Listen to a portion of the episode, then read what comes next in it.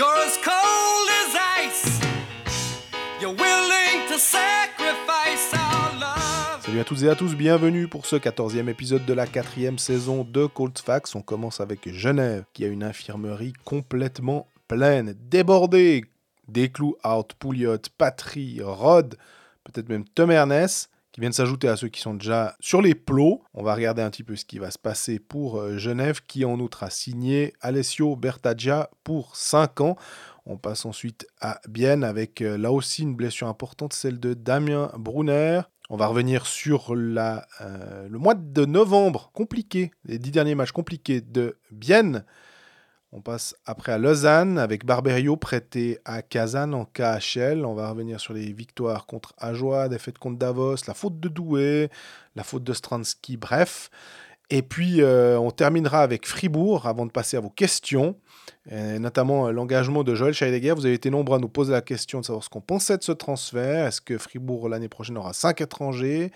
Est-ce que Camerzin sera conservé? Bref, et puis on termine avec les questions restantes et notamment euh, le départ de Danny Gélinas à Sierre.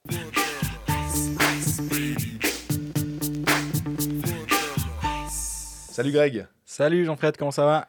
Alors ça va excellemment bien parce que tu sauras que les Steelers ont battu les Ravens et que ça, quand on est fan des Steelers, c'est obligatoire. Et puis. euh, C'était la fin de cet épisode. On a trop parlé de football américain aujourd'hui. Désolé. Au revoir, merci, à la semaine prochaine. Et puis maintenant, je sais plus euh, le, le deuxième truc euh, Les qui était bien. si ça se trouve. Ouais, non, non, c'était même pas ça. Mais bref, puis toi, ça va aussi? Ouais, à part que la Ligue nous a nouveau refait un coup de. T'as le droit de balancer un joueur à la tête la première dans la bande. Tu t'en sors sans rien. Par contre, quand il y a un gars qui a le malheur de tomber, il se prend 2000 balles de pénalité, enfin 2000 balles d'amende parce que le, On n'aime pas ça. le hockey c'est quelque chose de sérieux. On n'a pas le droit de tomber. Non, je rigole un peu, mais ça m'énerve un peu honnêtement le. La, comment dire l'enchaînement de ces trucs entre Douai qui fracasse Dominique Egli dans la bande et qui s'en sort avec rien vu que la, suspension d'un match était juste purement euh, administratif on va dire vu que c'était sa deuxième pénalité de match. Et que dans la foulée on envoie des, des grands mails pour nous dire euh, Reto sourit. Alors oui effectivement il y a un petit quelque chose. Dernay j'avoue que je ne l'ai pas encore regardé. Mais il y a sûrement un petit quelque chose à redire. Mais commençons déjà par épurer tout le reste. Et puis après peut-être qu'on pourra se dire là on a qu'il y a quelque chose à faire sur, sur les embellishments mais ouais là, ça, me, ça me casse un peu les pieds je dois t'avouer D'ailleurs, on en reparlera. Je pense qu'on peut remettre à la charge de Douai avec ce qui s'est passé entre Assetum Ernest, aussi d'une certaine manière Azevedo avec Bruchweiler, parce que c'est des fautes qui ont lieu près de la bande. Et puis, elles n'ont pas été jugées pour l'instant. Et je pense que. Après, il y a aussi Stransky sur euh, Gennady. C'est notre avis. Et souvent, on nous pose la question.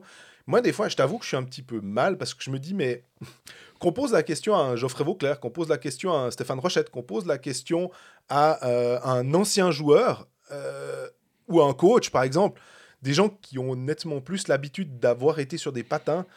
Des fois, je suis un peu mal pris de venir donner mon avis, puis d'un- ton un peu péremptoire comme ça, de dire, oh, ben, il y avait faute ou pas. Des fois, honnêtement, j'en sais rien, quoi. Mais je pense même on, a le droit de dire qu'on sait pas ou qu'on n'a pas d'avis ou qu'on trouve que c'est un petit peu limite ou que oui effectivement il pourrait y avoir quelque chose. Et on en parlera plus tard. Pour moi c'est exactement typiquement ce qui se passe avec Gaëtan Haas tu te dis à un moment ou à un autre ouais peut-être peut-être pas. Ah, je sais pas trop. Mais même pas c'est même pas une question de, de passer ou de pas passer ou de quel est ton, ton pédigré ou j'en sais rien. C'est que des fois c'est c'est pas manichéen, ça va pas être ouh là là c'est un grand vilain, ouh là là il a rien fait, des fois, c'est un petit peu là au milieu, puis c'est difficile d'être, comme tu dis, péremptoire, mais c'est pas une question de passer, c'est une question de ça va vite, ça va dans tous les sens. euh, les- les- L'épaule, elle est où Il touche où euh, Ouais, mais c'est plutôt le qu'est-ce que ça change que je dise que je mettrais euh, trois matchs à machin, puis un match à l'autre, Ah, tu tu vois. disais 8 à, 8 à Barberio, il a eu 8. Bingo Moi, je dis bravo, monsieur Debetta. Ouais, c'était peut-être plus simple à juger parce que je trouvais que la faute était vraiment, euh, était vraiment claire. Mais voilà. Enfin, on va en reparler. euh, quand on parlera des clubs, on va essayer de beaucoup répondre à vos questions, en fait, parce que vous savez qu'il n'y a pas eu euh, for- forcément beaucoup de matchs des romans, euh, on va dire, mardi soir, parce qu'il n'y en avait pas. On va quand même revenir un petit peu sur ce qui s'est passé cette dernière semaine, en tout cas, si on prend du mercredi au mercredi. On va commencer avec Genève, parce que il y a eu ben, l'information qu'on n'aime pas tellement lire et je pense que le club n'a pas dû se réjouir de faire cette, euh, cette communication-là. dire en gros, euh, bon, bah, les services des HUG, alors les, les- les soins intensifs sont remplis et l'infirmerie du GSHT aussi. Parce que on a donc euh, des clous out jusque fin février, en gros, après les JO, on est, on est autour du 20. hein. On a Pouliot out de 3 semaines, on a Patry out de 3 semaines, on a Tom Ernest euh, qui est day to day, mais on va pas euh, se cacher, et c'est vraisemblablement une suspicion de commotion, sinon euh, on, ce serait... Mais c'est moins grave que ce qu'on aurait pu imaginer sur le moment. Parce que quand tu le vois se faire, on, on parlera de la charge après, mais Mhm. juste la conséquence, quand tu vois Temenas se relever et il tape la bande juste après, moi je me dis, il est front fou de s'être fait euh, scotcher. Mais en fait, non, il a versé. Et euh, apparemment, il ne se souvient pas de ça. D'accord. Euh, il- des gens lui ont parlé après, notamment Richard Franzen en suédois, il répondait en anglais. Il se rappelle pas de ça, il a vu noir. Enfin, je crois vraiment qu'il il a pris une secouée monstrueuse et il s'en sort, il s'en sort vraiment, vraiment bien, je crois. Et j'ai oublié Noah Rod, évidemment, 6-8 semaines pour euh, une fracture à la main. Ouais, bloqué un peu, qu'il est tout de suite parti au vestiaire. Tu dis, ouh, ça peut être embêtant, et ben ça l'est. Et ça, forcément, que le, le pire dans tout ça, quand on a un Tom Ernest qui euh, joue, euh, on va dire, euh, allez, à peu près entre 25 et 30 minutes par match, forcément que qui fait des fois un shift sur deux, c'est compliqué de, de- de s'en passer. Et d'ailleurs, je dirais même que si on prend le gardien, le meilleur défenseur, deux attaquants assez importants comme Rod, ton capitaine, et Pouliot, ouais, autant Bien s'en est sorti un moment avec beaucoup de blessés, autant là, quand même, rien que déjà le gardien, en fait. Ouais, puis le problème, c'est que tant euh, Desclous que, que euh, oui, c'est la, même, c'est la même durée. Les deux, ils vont pas revenir avant les JO. Et si tu regardes, après les JO, il ne reste que 9 matchs à Genève. Ouais. Donc ça va nous pousser à 14 matchs sans, sans ton capitaine et un petit peu ton chef de meute, comme aiment bien dire les Alémaniques,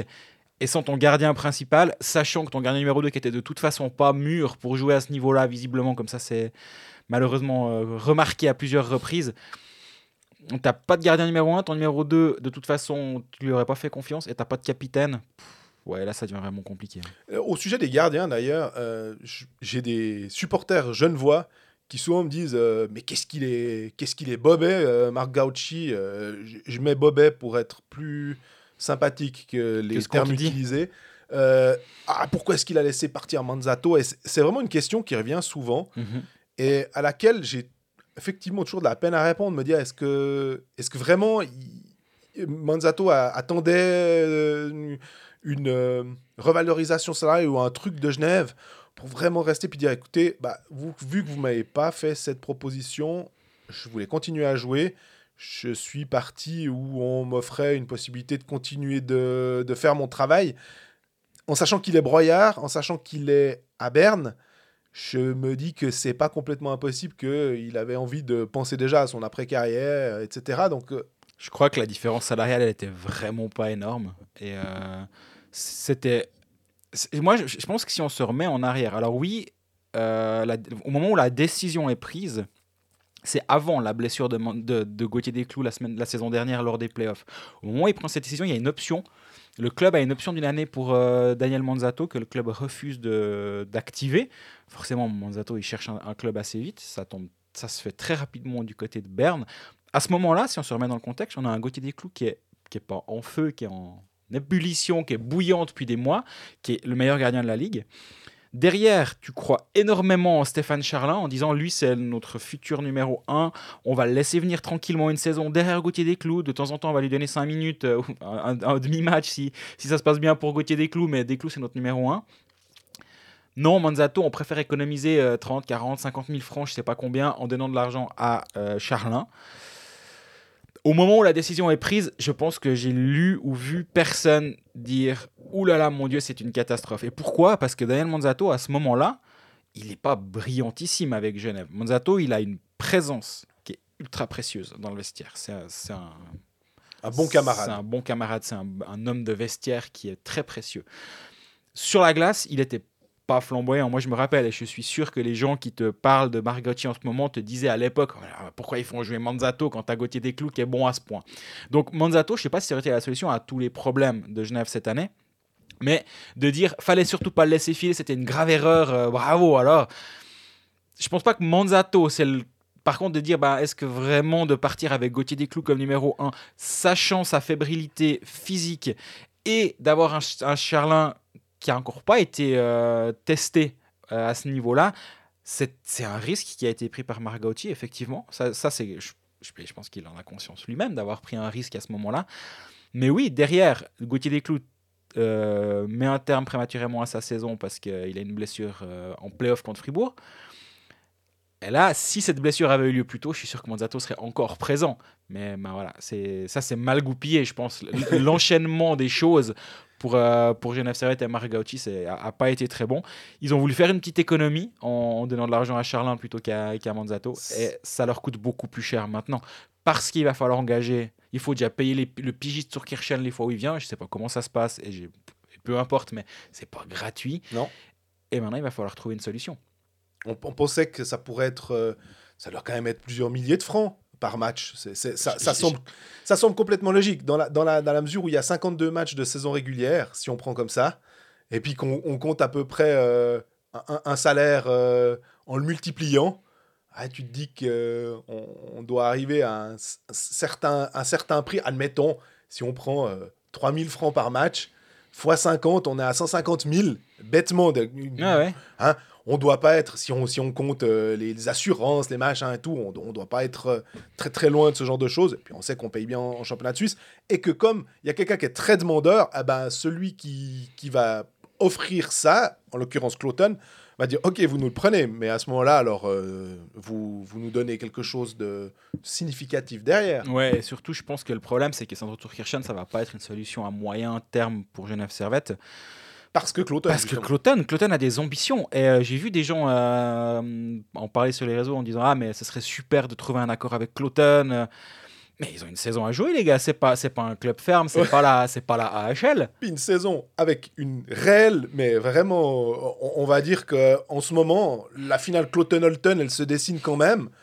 T'aimerais peut-être bien avoir un Sandro Kirchen dans les goals, quoi. Exactement. Et puis, le, je, je pourrais entendre de dire oui, mais pendant la blessure de Gauthier Desclous, euh, tu fais un prêt avec lui. Mais le problème, c'est que Cloton a 6 points de retard sur Holton. La finale, je parie, admettons que tout se passe comme prévu. Ce qui est pas dit, hein. ce qui n'est pas dit, mais la finale, Cloton la commencerait à l'extérieur. Mhm. Moi, j'aurais presque envie de cravacher pour attraper Holton et 6 points. C'est pas énorme. Ils vont toute façon se jouer encore au moins deux fois. Donc, ils peuvent revenir à hauteur d'Holton. Ils vont vouloir garder les deux. Et oui, ils ont Dominique Niffler, qui est un bon gardien de, de Swiss League également. Mais moi, je crois pas que la solution elle va venir là. La solution, elle n'existe pas en Suisse, à mon avis. Non. La solution, elle n'existe pas. Marc Gauchi m'en m'en a parlé. J'ai fait un article à ce sujet. Elle n'existe pas vraiment en Amérique du Nord parce que euh, les, trois, les trois options, Akira Schmidt, Non. il est beaucoup trop près de la NHL. Donc, euh, et à 21 ans, il va pas revenir. Et puis surtout, il est en train de se former. euh, tout- et ça ça n'a ça n'a aucun sens. Non, donc Akira Schmidt, on oublie. Euh, Joe est d'accord, lui aussi, il est entre deux. Et ce que me disait un truc assez juste de la part de Marc Gauchi, il dit en plus avec les, les taxi squads, les, le Covid, etc., tu as encore plus besoin d'une assurance. Complètement. Donc si c'est le quatrième gardien de l'organisation, virtuellement en un jour il peut devenir numéro un parce que les trois premiers ils sont out ou Tout à fait. Covid etc et Taxi Squad et compagnie. Donc Joe est d'accord, non. Et Cory Schneider à la limite peut-être. Mais là aussi, je veux dire, il a signé euh, aux Islanders, c'est qu'il compte quand même un tout petit peu sur lui au cas où. C'est un gardien qui a, une- qui a de l'expérience. Euh, moi, je vois pas ça non plus. Donc, ça va être un étranger Ouais. que Genève Servette va devoir aller engager. On peut euh, lâcher euh, 4-5 noms, c'est vraiment lancer, de la, c'est- c'est lancer de la merde au mur et voir ce qui colle. Mais si tu regardes un Magnus Elberg à Sochi qui a plus aucun espoir de faire les playoffs, il est en fin de saison là-bas. Ça peut être un des gardiens. J'ai aucune info sur le, le fait que ça qu'il qu'il puisse que qu'il soit dans les papiers de Margot. Bien sûr. qu'il ait envie. J'ai aucune idée. Mais c'est un très bon gardien de de KHL. Il était à Saint-Pétersbourg avant. Il y a euh, Yoni Ortio, ceux qui Ouais. se souviennent de lui à Zurich. À Euh, il joue à Baris Nur Sultan. Lui aussi. Les, les, les- Kazakhstan, ça. Ouais, les deux, les deux championnats, il faut regarder, c'est la Finlande et la, et la KHL. Ouais. Deux, championnats qui n'ont pas de relégation. Et euh, KHL, je pense qu'il faut pas regarder les gardiens russes, il faut regarder les, les gardiens euh, non russes de KHL, soit nord-américains, soit suédois ou finlandais. Et puis euh, on peut trouver le, le nom du futur gardien de Genève Servette dans ceux-là. Moi, je mets une petite pièce sur Magnus Elberg, parce que je pense que ça, ça peut être un sacré renfort. Euh, on ressortira l'extrait si jamais c'est ça, ça serait Non, cool que ce bon, soit ça. non. si ça, bah, si ça-. Euh, Il y avait aussi un temps, alors le, le nom de Robert Mayer a beaucoup circulé. On rappelle quand même que comme il a déjà joué pour deux organisations de National League, c'est impossible de jouer pour une troisième organisation de National League. La question que je me posais, et c'est possible qu'elle elle ait déjà été, euh, on, a déjà répondu à cette question dans un article ou autre, c'était si le contrat est cassé, est-ce que euh, et qu'il en resigne un, est-ce que ça compte ou non justement on dit ah ben non, vous pouvez pas faire ça. À ce Non. moment-là, il casse le contrat avec Davos, il re-signe un contrat avec Genève et Ça, il le fera probablement ou pas probablement. À la Je- fin- Sinon, je l'aurais déjà écrit. si c'était probablement. Mais c'est clairement une option pour la saison prochaine. Ouais. De casser son contrat à Davos, de se faire un buyout des, des deux dernières années qui lui restera et de signer à Genève euh, en se disant bah, de toute façon, à Davos, je leur ai déjà pris X. Donc à Genève, je peux leur faire un petit rabais et puis euh, devenir la doublure de Gauthier Desclous. Puis là, tu as un 1, et d- un 1A et un 1B de, de qualité. Par contre, non, c'est pas une option pour cette année. Euh, si on reprend quand même euh, Genève, ils s'en sortent pas trop trop mal ces temps avec, euh, avec Yann Cadieux. Euh, en tout cas, le match contre euh, Bienne, c'était solide, défensivement aussi. Ou alors est-ce que. Ouais, Bien a une Bienne, quarantaine de shoots. Euh, défensivement, oui, ça a tenu la route, mais moi j'ai quand même trouvé que Bien a eu énormément de, de, de chances de but et a été très maladroit. Et c'est pas c'est assez rare de les voir aussi maladroits offensivement. Mais euh, moi j'ai trouvé ben il y avait une sorte de je voulais dire de désespoir, mais c'est presque une traduction littérale de desperate en, en- anglais. Il n'y a pas de désespoir au sens où il n'y a plus d'espoir. C'était plutôt, ils étaient un peu, c'était un peu les playoffs pour Genève. Ils sont arrivés un peu comme des brigands au début du, du match. Ils ont, ils ont tapé dans tous les coins, mais ils ont joué dur, assez juste, je pense, mais vraiment très très dur. Ils sont partis dans ce, je pense qu'ils se sont dit si on, si on veut faire la course avec bien, on va, on va arriver derrière. C'est pas possible. Donc il faut qu'on on durcisse un peu le jeu. Ouais. Et, euh, et ils l'ont très bien fait. Des fois, c'était un peu au-delà de la limite. Mais là aussi, moi, il y a des soirs, il faudra qu'on m'explique comment les arbitres gèrent un match. Au bout de 8 secondes, quand il y en a deux qui se mettent sur la tronche, puis qui les laissent. euh, C'était Temernes et je me souviens plus qui était. Kunsley, peut-être. Pen- Pendant 15 secondes, il, ça brasse, alors que le puck est à l'autre bout de la patinoire. Bah, tu mets deux minutes à chacun, tu calmes tout le monde. Et le match part pas en vrille. Là, il est parti un petit peu en vrille. Puis toute la, toute la soirée, c'était assez tendu quand même. C'était une jolie soirée. On a vu Tanner Richard s'em- s'embrouiller avec euh, environ tout le Ceyland pendant toute la soirée. On a, bien rigolé. Je suis sûr que lui aussi, d'ailleurs, lui le premier, a bien rigolé. Le fameux truc de Jean-Philippe Presselwenger qui dit qu'il a trois poumons. Voilà. Un, deux pour euh, respirer, puis le troisième pour gueuler sur les officiels. Mais la même va avec Daniel Winnick. Et moi, je me disais l'autre jour, justement, qu'il faudrait prévoir cinq arbitres quand Genève joue avec et Winnick et Tanner Richard. Tu mets un cinquième qui gère les deux, qui leur cause, et puis qui, fait, qui, qui gère la- l'administratif avec euh, Richard et Ça Winnick. s'appelle un psychologue s'il faut quelqu'un qui leur parle en permanence. C'est sur la gueule. Écoutez, non, alors là, euh, là, la décision arbitrale est correcte, monsieur Winnick. Euh, ah, non. Non, puis il y, a- il y a eu- il y a eu, alors je vais pas m'acharner sur l'arbitrage, je crois qu'on le fait pas trop à ce micro, mais il y a eu un surnombre hallucinant qui a été sifflé à Genève alors qu'il n'y avait pas surnombre, mais 15 ou 20 secondes avant, dans le, premier, le changement d'avant, il y a eu un surnombre qui a été raté par tout le monde. Puis derrière, il le donne en disant oui, oui, oui, mais il y avait surnombre tout à l'heure. Donc on l'a sifflé là. Puis c'est là, mais arrête, tu l'as raté, tu l'as raté, ça c'est pas grave. Puis en fait, toute la soirée, ça a pourri les arbitres sur la glace à ce propos. Et je pense que quand Daniel Winnick prend deux minutes en fin de match pour euh, comportement antisportif, à mon avis, il gueule encore à ce niveau, à ce sujet-là. Ça a été toute la soirée le, le pourrissement des arbitres. En fait, tu, ce que tu me dis, c'est que Daniel Winnick, c'est comme une femme. Il, elle, il oublie pas. Pas de. Peut-être, peut-être. En tout cas, là, il n'a pas oublié grand-chose. Mais à la fin, Genève a failli se brûler les doigts quand même en, en, en multipliant les, les, justement les pénalités. Là, là tu, quand tu es un vétéran, quand tu es censé être un leader, tu, tu, tu- tu te tais. Ah, Dans les deux dernières minutes, tu es déjà en box-play, tu te tais. Tu... Euh, il y a quand même une petite chose. Heureusement que Joël Vermine marque dans la, cage vide à ce moment-là.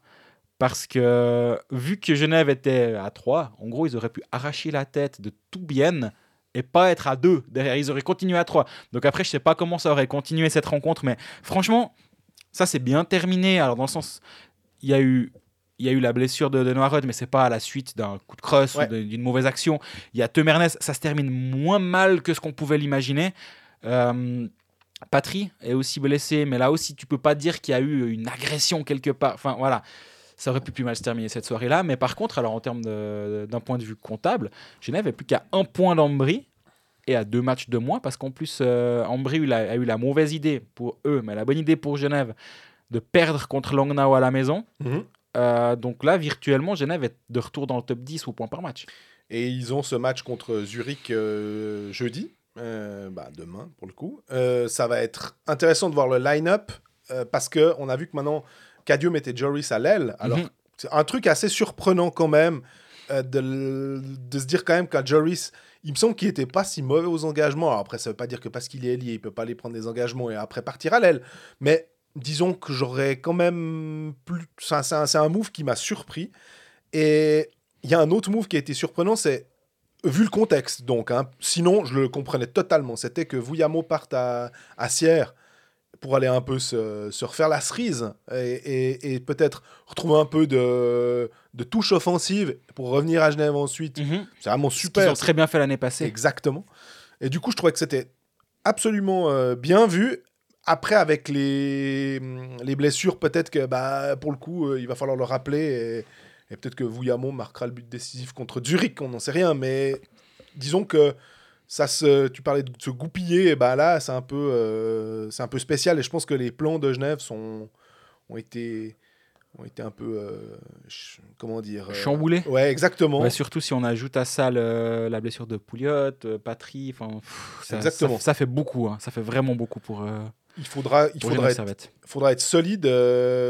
alors, normalement, Kirchen peut jouer, je crois, hein, jeudi. Ça, ça allait encore. Après, on, faudra- on saura dans la journée. Euh, Ok. mais, mais oui, il y a de fortes chances. Mais je, je vais faire les, les coups de fil dans l'après-midi. J'ai encore pas l'information. Mais oui, on devrait pouvoir compter sur lui à Genève. Et puis, l'autre info, euh, Mercato, c'est la signature pour 5 ans d'Alessio Bertaggia. C'est D'ailleurs, je crois que c'est toi qui l'as sorti Ouais, on était, on était quasi en simultané avec euh, Watson. Je pense qu'on a. la même on- source. ouais, non, je crois pas. j'a- J'arrive pas à me le dire en tout cas. Je, je vois pas comment c'est possible. Watson alémanique via Klaus Zaug, qui est, comme on le dit très souvent à ce micro, toujours pas si mal informé. hein. Et 5 ans à- pour Bertaggia, euh, il y a quelqu'un qui nous pose la question. Alors, je suis désolé, il y a eu beaucoup de questions. Je ne vais pas forcément citer tout le monde. Euh, C'était la question des dessous du transfert de Bertaggia. Savoir un petit peu s'il est là pour, euh, bah, on va dire, remplacer numériquement Vermine aussi en tant qu'ailier d'un bloc offensif. Mais qu'est-ce que, est-ce que euh, Genève a dû batailler? Est-ce que euh, Lugano l'a un peu. euh, il, a fallu se battre avec Lugano, c'était à coup de, de, de 10 ou 20 000 de plus que Genève a réussi à arracher Bertaggia de son Tessin. non, alors moi, de ce que je sais, c'est que Lugano n'a pas vraiment fait d'offre pour aller sur Bertaggia. Ils avaient un peu décidé de s'en séparer. Contrairement à Riva, qui finalement a... Euh, Riva a re-signé. Voilà. Mais c'est un peu un tremblement de terre à, à Lugano. Je pense que ça va. hein, La ville continue de, de bien, de, de pas bien rouler parce que c'est le bordel chaque fois là-bas. Mais bref, la ville euh, continue, la vie continue son cours à Lugano. Mais malgré tout, bah, c'est le fils de Sandro Bertaggia. Il était revenu au club. Euh, après être euh, très brièvement passé à Zug, après Ouais. son, son- enfin, une année et demie quand même, mais après son passage en, en Ligue, euh, en WHL, c'était censé être un, un- un atout offensif. Il a, on se rappelle quand même qu'il a une saison, euh, il a deux saisons à 27 points, une fois à 14 buts en 15-16 et en 2015-2016 il avait 22 ans. Donc tu dis Mhm. waouh, lui c'est le futur grand grand grand attaquant du HC Lugano. Puis après ça devient un peu plus difficile. Il a de nouveau une bonne saison, 19-20, 20-21, il fait une saison à 23 points. C'est eh, c'est bien, mais tu te dis, est-ce que vraiment on doit casser la tirelire pour aller sur Bertaggia quand t'es Lugano Tu te dis, ah, il, a son- il a ce nom-là, c'est un peu comme Bikoff à Fribourg. Bikoff à Fribourg, il a l'impression que sur son nom, c'était sûr qu'il allait rester jusqu'à la fin de sa carrière. Et moi, je m'étais dit un peu la même chose pour, pour à Lugano. Ah apparemment, Lugano ne le voulait plus. Euh, ce qu'il faut savoir, Bertaggia, si tu le mets dans un rôle ultra offensif, ligne 1, ligne 2, c'est très bien. Si tu le mets dans un rôle, euh, dans, une, dans une ligne slash une équipe qui a un peu moins de liberté offensive et de créativité, c'est un tout petit peu plus compliqué. Il faudra Ouais. lui présenter les gardiens avant la saison. Ouais. Alessio, Gauthier, Gauthier, Alessio, voilà, vous n'allez pas revoir de la saison les deux. Euh, bah, de temps en temps, Alessio, tu viendras dire bonjour à Gauthier quand même. T'avais fait cette blague avec Rad Gibbs qui était plus embêtant d'ailleurs. euh, Bah, lui est défenseur. Voilà. Mais Euh, avec Bertaggia, c'est quand même un peu la même. Euh, défensivement, c'est compliqué. Et le problème, c'est que quand offensivement, c'est compliqué, ce qui est le cas cette saison, bah, du coup, ça devient difficile. Maintenant, je comprends le choix de Margaotti. Si tu réfléchis, le, le, le mercato tel qu'il est, des ailiers suisses de ce niveau-là, il n'y en a pas 10 000. Il y avait Tseverger et lui, en gros, encore sur le marché, je pense. Mhm. Euh, Tseverger, comme je l'ai déjà dit, je crois une fois ou deux, à mon avis, il y a peu de chances qu'il ne re-signe pas du côté d'Ombry. S- Ça se tient. Après, si tu voulais un attaquant, tu vas chercher Yannick Radgeb. non, je rigole. Euh, mais non, ça se tient. Puis tu te dis, ben voilà, il a, il a, il a finalement, entre guillemets, que 28 ans. Il est en pleine force de l'âge. C'est un pari quand même. Parce Ouais. que Je suis complètement d'accord avec toi sur, sur l'aspect défensif. Moi, c'est ce qui me fait le plus souci, on va dire, euh, pour les supporters euh, genevois. Disons qu'il ne faudra pas s'étonner et nous envoyer peut-être euh, plein de questions au mois d'octobre euh, 2022 pour dire non mais bon Bertaggia il a envie de défendre les gars vous avait quand même averti que c'était peut-être le- le point d'achoppement que c'était le truc qui fait que eh, si Lugano le conserve peut-être pas, c'est parce qu'ils ont fait leur analyse et qu'ils se disent ouais mais sur un top 6 avec 6 étrangers, on peut trouver un gars qui est plus responsable défensivement puis que ma foi ben voilà, euh, on a on a priorisé Fazzini au niveau offensif, Mhm. Luganais, euh, faire partie du projet, on a priorisé Riva pour la défense. On pouvait pas garder tout le monde. Voilà. Bah on a fait on a fait un choix et on s'y tient quoi. Maintenant, voilà, ben, le, le- tu, tu peux réfléchir différemment et puis te dire, effectivement, avec le fait qu'il y ait six étrangers, est-ce que ça- la saison prochaine, très probablement, est-ce que ça aurait pas été une autre option de te dire, ben, on cherche des Suisses pour compléter nos, nos lignes 3 et 4 avec un Marco Pedretti, par exemple, à Zurich? Je ne dis pas, je pense pas qu'ils sont dessus, j'en sais rien, j'ai Mhm. pas l'info, je, je ne sais pas. Mais c'est un joueur en fin de contrat qui peut t'aider sur une troisième ligne, puis tu dis, ben voilà, par contre, on prend un, étr- un étranger à, au poste où on imaginait aller sur Bertadia. Je pense pas que c'est une mauvaise signature. Je pense que si il est dans de bonnes conditions et si il a un, style de jeu qui lui convient, ce qui a pas l'air du tout d'être le cas du côté de Lugano, il, peut marquer ses 15 buts dans la saison. Euh, il va falloir le remettre en powerplay parce que là il joue très peu en powerplay. En boxplay on n'en parle même pas. Si Cadieux sait l'utiliser, ou je dis Cadieux, mais en fait non. Si le, le successeur Yann Cadieux ou Yann Cadieux, on verra comment ça va se passer le, le poste d'entraîneur du côté de Genève. C'est l'utiliser, ça peut être une bonne pioche, mais euh, mais il y, a- mais il y a un ou deux points d'interrogation autour de cet engagement.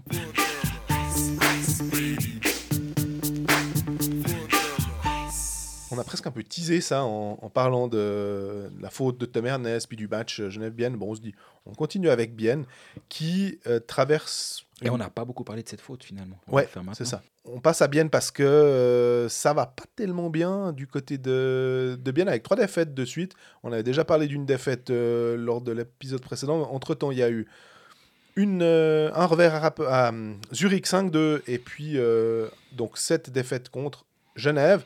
On a une question de Jean-Philippe Ritz qui dit pourquoi le schéma est-il toujours le même au HC Bienne avec un début de saison en fanfare suivi immanquablement d'un puissant November Loch, donc un- le trou de novembre. Euh, c'est pas si faux Mhm. et c'est clair qu'on a toujours tendance euh, à ne pas être trop euh, critique envers euh, Bienne parce que l'histoire nous a appris que ils a, tel le phénix, ils arrivaient toujours à renaître de vagues cendres. hein. je crois que c'est peut-être un peu exagéré. Et jusqu'à preuve du contraire, le HCBN est toujours dans le top 6 euh, avec quand même des points d'avance. Donc euh, on va pas non plus commencer à tirer la sonnette d'alarme, il me semble. Non, mais par contre, effectivement, le, le- le November Loch, bah bien, c'est 20 matchs, 42 points pour commencer la saison, et 10 matchs, 10 points après. Mmh. C'est quand même. Les, les 10 derniers matchs, ils ont 7 défaites. Donc, euh, je suis assez d'accord. On peut gentiment se poser des questions sur, euh, sur le HCBN. Ce qu'on- ce qu'on- euh, comme tu as- comme tu l'as très justement dit, on fait assez peu ici parce que, en fait, chaque année, ils commencent bien. Donc, ils se foutent au chaud pendant, pour toute la saison. Puis après, ils peuvent faire ce qu'ils veulent derrière. Nous, on a d'autres chats à fouetter. C'est la cigale à fourmi ou bien l'écureuil avec les noisettes, il en a mis assez de côté, après c'est bon. Voilà, du coup, il y a tout le temps des autres romans derrière où on peut un peu euh, mettre le focus. Là, il y a eu Genève, il y a eu Lausanne en début de saison. Du coup, eux, ils passent complètement sous le radar. Mais oui, ce- cette période est assez turbulente du côté de, de Bienne. Je disais, moi je me suis dit, excuse-moi de t'avoir coupé Non, là, pas de souci. c'était peut-être que les.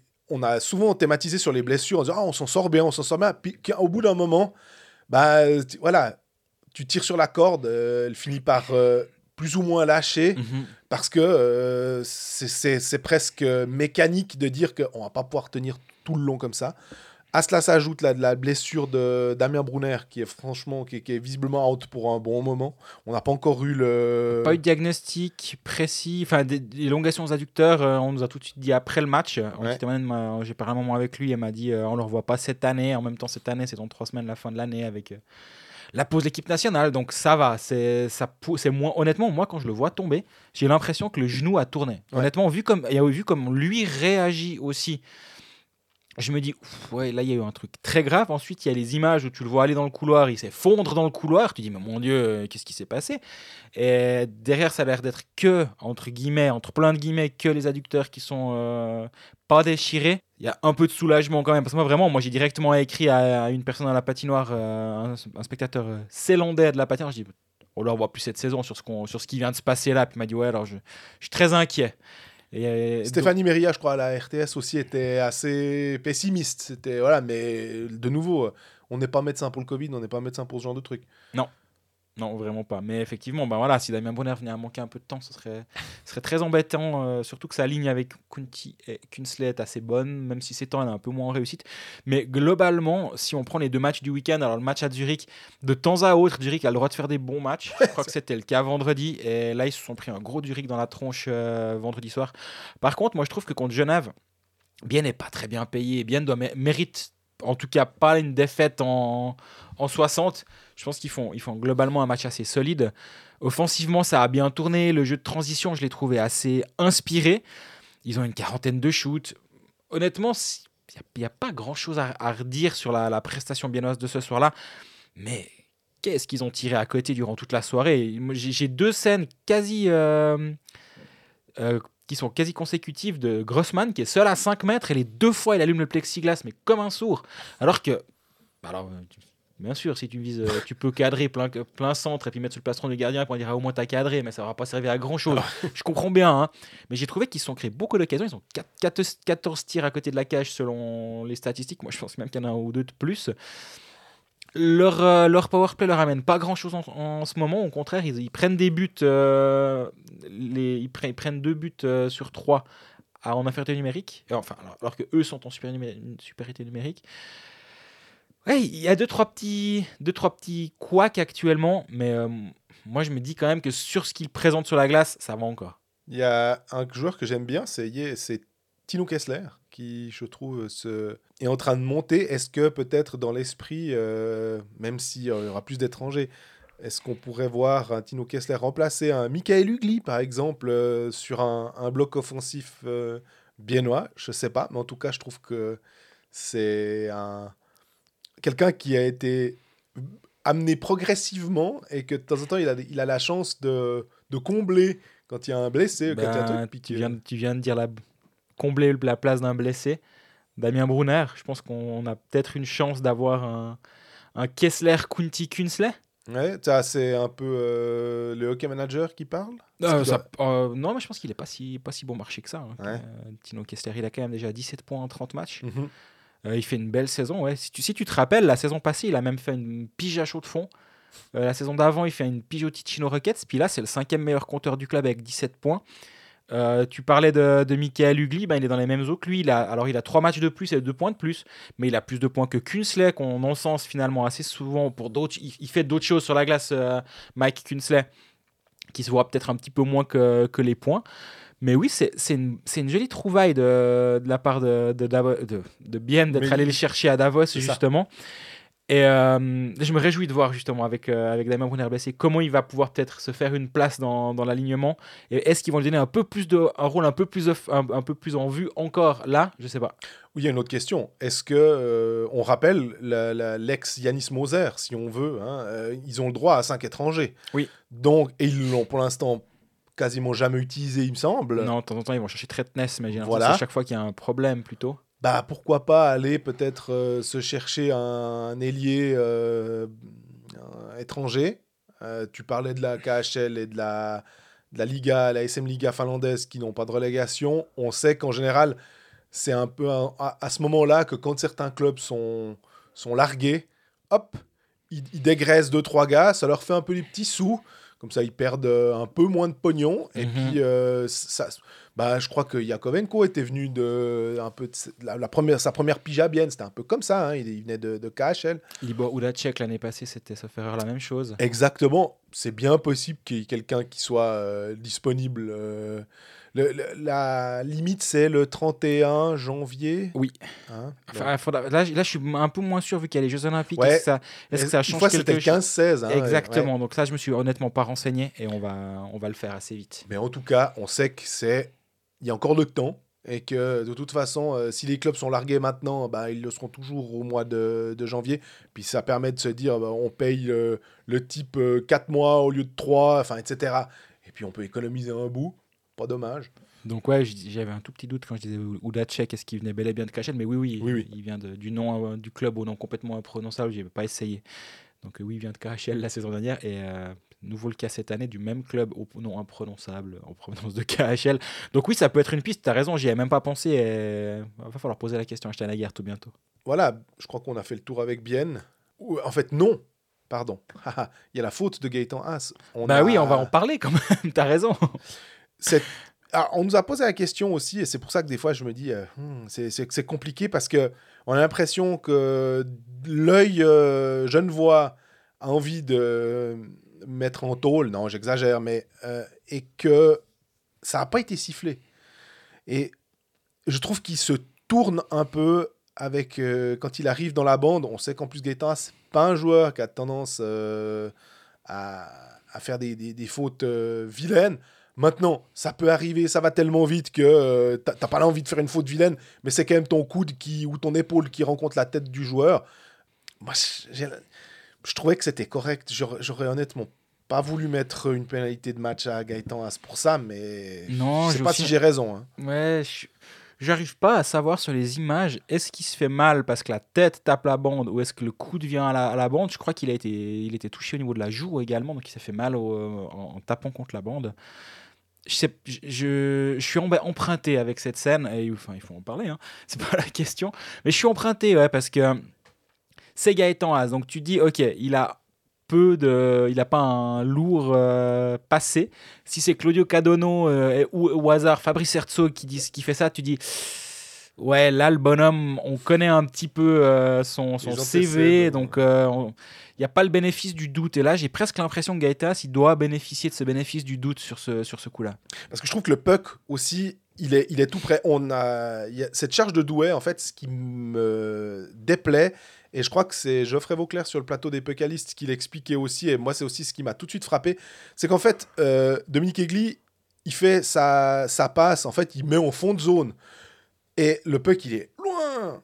Puis tout d'un coup, il y a le train qui arrive, puis bam. Et ça, À un mètre et demi de la bande, là, Teumanes, il est à la bande. C'est quand même encore. Et le- dit- et le puck est, pas, est un peu vers les patins et tout. Donc, il y a- c'est quand même une phase où le, le- le jeu se déroule. Mhm. Donc, c'est ça qui me fait donner des circonstances atténuantes à Gaëtan Haas, ce qui plaira peut-être pas aux, aux jeunes voix, mais j'ai de la peine à le, à le clouer au pilori, en fait. Oui, non, complètement de cet avis également.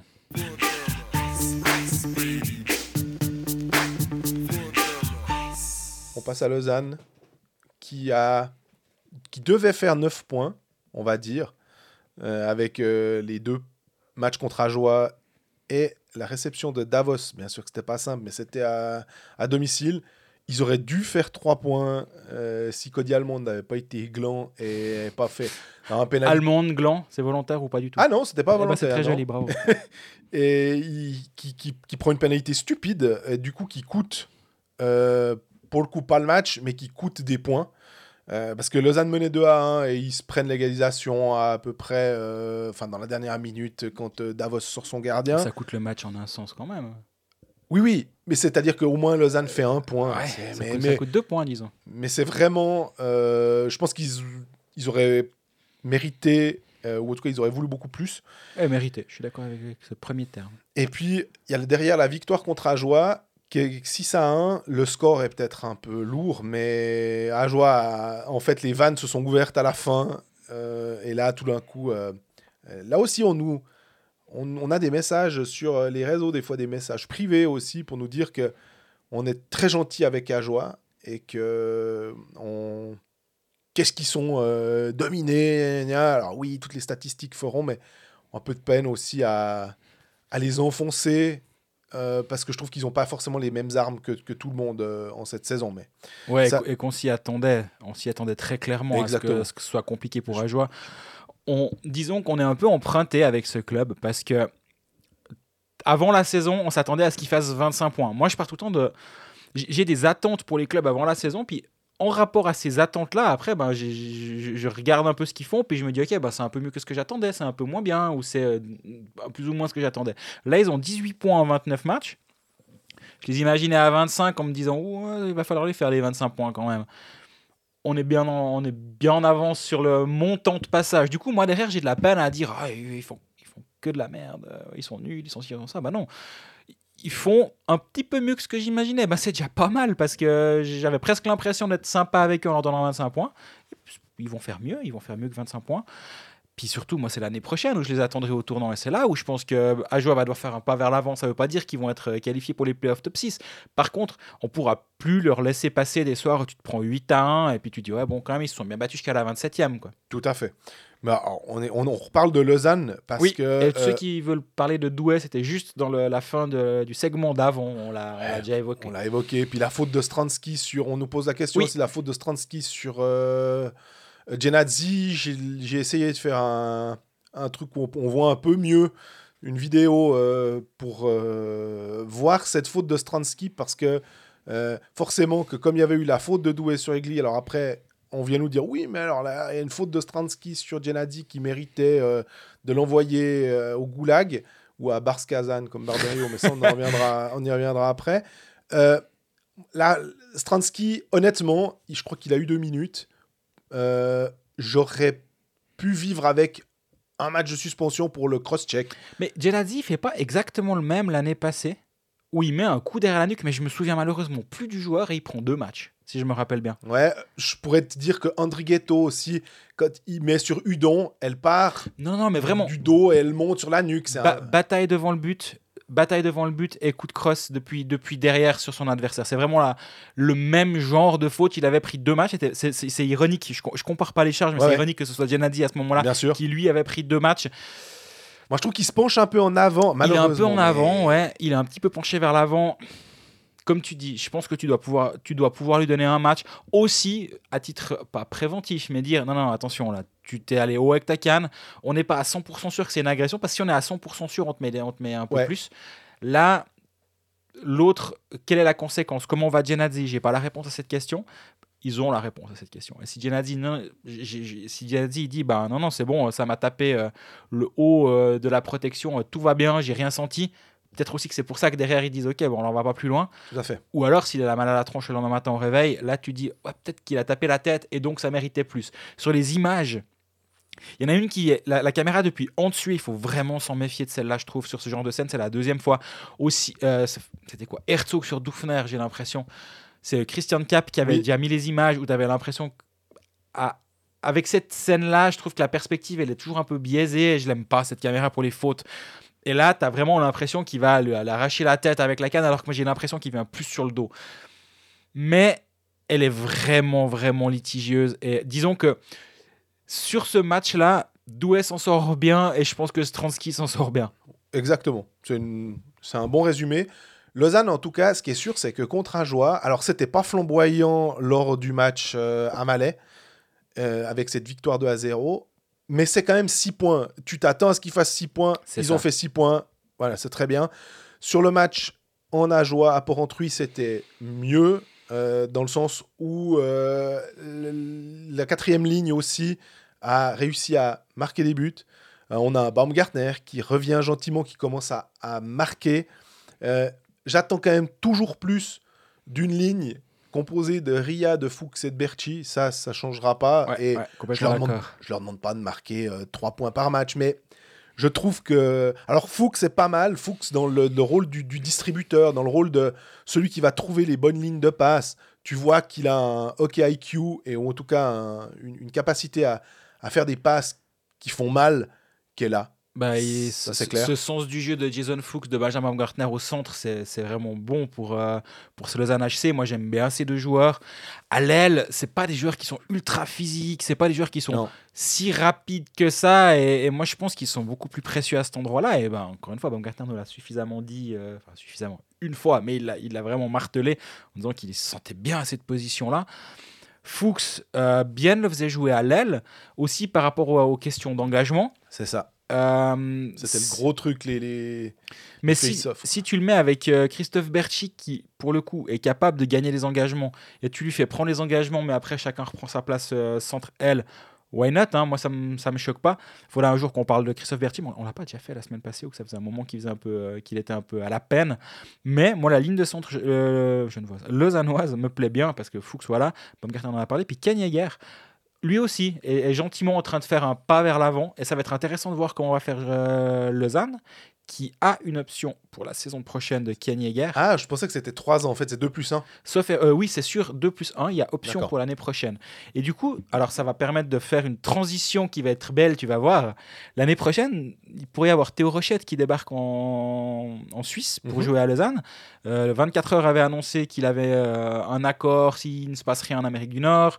Euh, Théo Rochette me l'a confirmé dans l'interview que j'ai faite de lui avant la saison. Donc euh, l'info de Jérôme Renard, comme très souvent, était très juste. Tu fais quoi? Est-ce que tu dis, bon, Cagnaillère, bien, mais on a besoin de place un peu au centre, merci de, de t'en aller Ou est-ce que tu le gardes? Ouais, c'est une très bonne question. Et comme on était sur Ajoie, mais j'ai peur que malheureusement le salaire ne matche pas. Mais si j'étais Ajoie, je me renseignerais par exemple sur un joueur comme ça parce que je me dis qu'un Ken Yeager dans un club euh, comme Ajoie, Ouais, moi je pense qu'il va trouver mieux. mais je pense qu'effectivement. Enfin, il va trouver, j'en sais rien. Il, va peut- peut-être- il il va peut- peut-être jamais chercher parce que Lausanne va prendre, va, Exactement, mais son si- option. Mais si on fait de la, la- la- du hockey fiction, hein, euh, on pourrait se dire que un Cloton pourrait être un, un bon point de chute pour un Ken Yeager qui continue à sa, sa progression et qui pourrait jouer dans un rôle plus offensif qu'à Lausanne. On pourrait imaginer euh, Langnau peut-être. Euh, Il y a deux, trois euh, possibilités, effectivement, tu as raison, qui en plus matcheraient mieux au niveau euh, des prétentions salariales qui seront évidemment hors d'atteinte pour un club comme Ajoie. Ouais, et puis c'est un centre. pour C'est un, un, un assez jeune centre. J'ai souvent ironisé sur le fait que à Lausanne, on le considère comme le petit jeune alors qu'il a 23 ans. Mais en tant que joueur de centre, c'est encore un jeune centre qui est toujours en train d'apprendre son rôle parce que bah, il a pas mal joué à l'aile aussi, parce qu'il il faut lui laisser du temps pour. euh, pour euh, s'acclimater à, cet- à cet endroit-là. Ça va un petit peu mieux. Je suis pas en train de dire que c'est la pierre angulaire de Lausanne HC de la saison prochaine. Mais il y a un pas vers l'avant et c'est intéressant de, voir de voir ça. Donc Fuchs, Baumgartner, Jäger. Tu dis ok, la, Emerton, si on. Emerton devant, effectivement. C'est intéressant. Et si tu réfléchis, vu que Barberio maintenant est parti, parce que c'est la. Après, là, je parlais de transition avec Théo Rochette parce qu'il fallait qu'on en parle après pour l'équipe de Suisse. On, a po- on nous a posé pas mal de questions à ce sujet. Mais avec Barberio qui s'en va, ça veut dire que tu peux rechercher un étranger. Tu fais en quoi attaque. Tu prends un attaquant ou un défenseur? Alors, euh, sans hésitation aucune, euh, un attaquant. J'hésite pas non plus, ça peut Alors- rassurer. Je dois dire qu'on a vu le, le, le, le Barberio Gernat euh, qui était absolument pas convaincant. Euh, et parce que surtout aussi, simplement, Lausanne a des excellents défenseurs suisses. Bah oui. Bah, Il y a un moment, ça devient débile de se dire, alors là, ok, Marty est pas euh, est encore sur les plots, euh, mais il y a Justin Kruger qui peut entièrement, alors, avait vu l'expérience qu'il a à, à 34 ou 35 ans, il peut parfaitement encore combler ce vide de sixième défenseur. Il Voilà. paraît qu'il s'est à peine patiné, selon certains. mais, mais, mais malgré tout, pour un joueur qui s'est à peine patiné, il rend précieux service quand Je même. hein. trouve que y a, y a, c'est typiquement le genre de joueur quand tu as dans le, dans le line-up ou quand tu as dans ton roster, il fait du bien parce que tu pas besoin de te poser la question de savoir si est-ce qu'il va peut-être me coûter des trucs, euh, il va faire ce qu'il sait faire normalement. Et pour ça, alors pour le coup, euh, bien vu de, de Svoboda. Après, combien il te coûte, ça, ça pourrait être, on pourrait peut-être dire moins bien vu de Svoboda. Mais en tout cas, si on fait abstraction du salaire, le fait de l'avoir comme euh, police d'assurance, c'est excellent. Dans un monde sans salary cap, finalement, euh, voilà. Complètement. Et tu as, plein de défenseurs qui sont capables d'encaisser aussi 22 minutes. Je veux dire, entre Frick, Gernat, Eldner, euh, Genadzi, Glauser, sont tous des, des- ça fait déjà 5. Hein. Tout à fait. 5 défenseurs qui peuvent prendre 22 minutes tous les soirs sans trembler. J- euh, Marty, quand il serait de retour de, blessure, c'est exactement la même chose. Bah, si tu as 6 défenseurs à 20 minutes, tu as tes 60 minutes de match qui sont, euh, qui sont là. hein. Donc, euh, non, effectivement, il faut prendre quelqu'un devant. Surtout que Lausanne devant, il faudrait un ailier, buteur, capable de marquer un ou deux buts en powerplay de temps en temps. Ça pourrait. Genre Charles Ludon, au hasard. Je dis pas que c'est lui la solution, hein, mais ce profil-là manque énormément au Lausanne HC. À part ça, là, quand tu te rappelles de. Mais de nouveau, hein, c'est la même chose. Euh, Il y a deux pers... enfin, y, a- y y a deux parties, mais qu'est-ce que Malguin et Udon. Il faut là que les supporters lausannois, et je pense qu'ils vont pas l'oublier, mais se rappellent de ce moment-là, avec la ligne avec Gibbons un temps, c'était vraiment du très très bon hockey. Et dommage qu'il n'y ait pas eu beaucoup de. Enfin, qu'à un moment les spectateurs aient dû partir parce que c'était vraiment euh, hyper chouette à voir. Euh, Est-ce que c'était parfait? Est-ce que Udon était le parfait complément du truc? Je sais pas.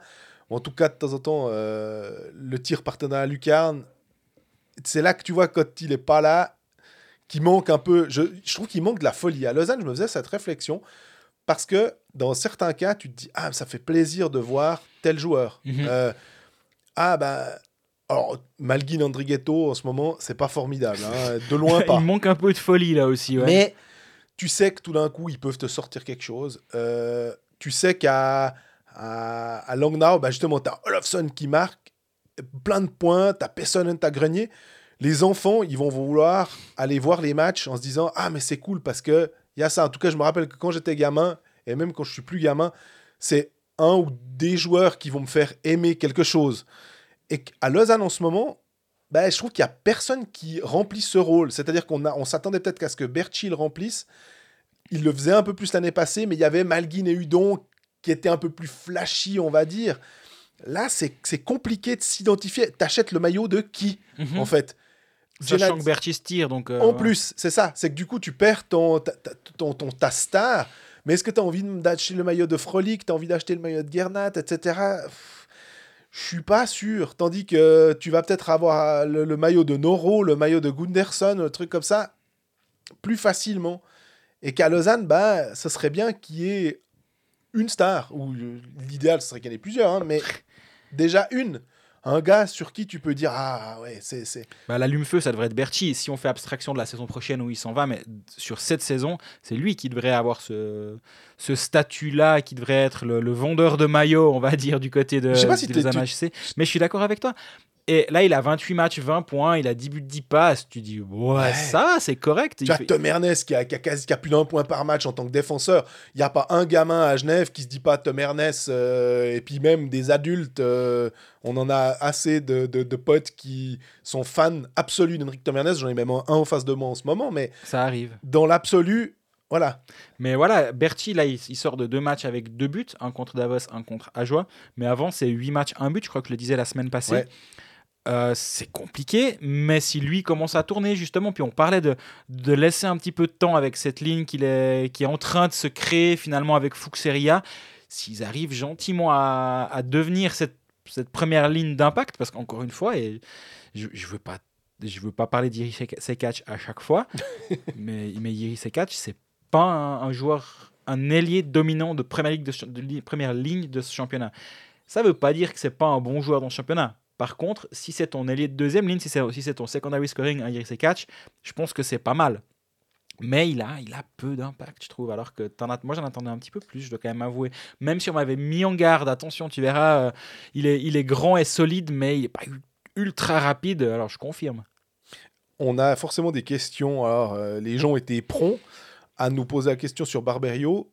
On a appris euh, ce matin par euh, communiqué du Lausanne Hockey Club qui était très intelligent. Ça, c'est des clubs pro. Quand on a des communiqués de presse à 9h, comme ça, juste Ah. avant Cold Fax. C'est bien voilà. vu. Ça, c'est bien vu. Merci beaucoup, Lausanne Hockey Club. Donc, prêté à Barskazan, euh, c'était un peu. Le, tu tu l'avais sous-entendu aussi, c'était les bruits que tu Moi, avais. c'était hein. qu'il allait partir très vite, mais je pensais honnêtement qu'il resterait en Suisse. Tu le disais au Pécaliste aussi. Exactement. Alors, je- je- euh, Jérôme avait dit qu'il partait lui, enfin qu'il il avait aussi entendu un départ, il avait aussi entendu la, enfin il avait entendu la KHL, Oui. donc il a eu raison. Euh, moi, je pensais honnêtement qu'il allait lui avoir un peu plus de levier en disant non non mais euh, moi euh, on m'envoie pas en Au goulag. Au goulag. Oh, ça, le pauvre, hein, il est. il- J'ai presque honte qu'on ait dit ça parce que ça va, je fais la vidéo hockeyeur, euh, on va quand même pas le plaindre. Complètement. Mais moi j'ai une question avec cette histoire. C'est qui le capitaine du LHC maintenant Mhm. Ah, c'est... mais, mais ça, alors, cette gestion-là, ma foi, Petr Svoboda, alors on peut, on peut peut-être applaudir en disant il a réussi à s'en débarrasser pour le coup. Absolument. Donc finalement, euh, en plus, je pense que la KHL va, va, va, va payer le joueur. Donc euh, euh, le- le- là, ils vont pouvoir éventuellement économiser un peu de salaire. Il sera toujours sous contrat la saison prochaine. Ça, c'est à ne pas négliger. Maintenant, l'idée est un petit peu la même que pour euh, euh, Aaron. C'est que s'il fait, il se fait une bonne pub, Oui. tu sais bien qu'il y a un club de KHL qui va dire Attends, quoi Il a encore un contrat, on s'en fout, on le prend. Et puis Lausanne dit Oh, écoutez, prenez-le. Mais pour revenir à ta question du capitana, c'est un gros souci. Euh, parce que finalement, tu le donnes à quelqu'un en disant Eh, euh, Bon, en fait, euh, on est un peu désolé, euh, il faut trouver quelqu'un d'autre. Du coup, à mon avis, pour, pour s'éviter, en gros, de des soucis, je crois que c'est Lucas Frick qui doit être euh, qui, qui a déjà eu le C. Puis à la rigueur, tu le donnes à Lucas Frick, il est là encore pour longtemps. Je sais que Genadzi est là hein, finalement, mais bon, on va dire que c'est plus cosmétique pour cette fin de saison. Et puis, euh, et puis basta. Mais ça, c'était une erreur. Mais moi, je le mettrais. Je me dis évidemment que Genadzi dans l'absolu, voilà. Mais comme c'est parti comme ça, je- Ouais, ouais, je, je pense que tu as, identifié le- la bonne personne. Lucas Frick, on, on- on s- on parle assez qu'il manque de figure identitaire, disons, mais finalement, lui, c'est là, il est en train de jouer sa cinquième saison avec, euh, avec Lausanne. C'est à Lausanne qu'il est devenu euh, un joueur de championnat du monde, pas un international, de championnat du monde. Il est là depuis 5 ans, il a, il fait pas vraiment de vagues, mais ni en bien ni en mal. J'ai pas l'impression que c'est un meneur d'hommes euh, incroyable à la Noah Rod où tu te dis, ok, lui, lui, on va le suivre à la guerre. Mais je pense qu'il peut incarner cette position. Mais de toute façon, pas moins bien qu'un Marco Barberio qui, Qui n'est pas là, hein. qui n'est déjà pas là. Puis quand il est là, il l'incarne encore moins bien que quand il n'est pas là. Euh, je pense que tu as identifié la bonne personne. Genadzi, ça aurait pu aussi pour l'ensemble de son œuvre, on va dire.